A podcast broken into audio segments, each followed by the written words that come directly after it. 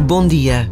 Na sua 34ª viagem apostólica, o Papa Francisco deixou palavras que marcam o tempo que vivemos. Em Bratislava, afirmou com clareza: a União Europeia tem de olhar para lá do lucro no pós-pandemia, destacando a necessidade de solidariedade e fraternidade na aplicação dos planos de recuperação. E sublinhou: corre-se o risco de se deixar levar pela pressa e a sedução do lucro, gerando uma euforia passageira que, em vez de unir, divide.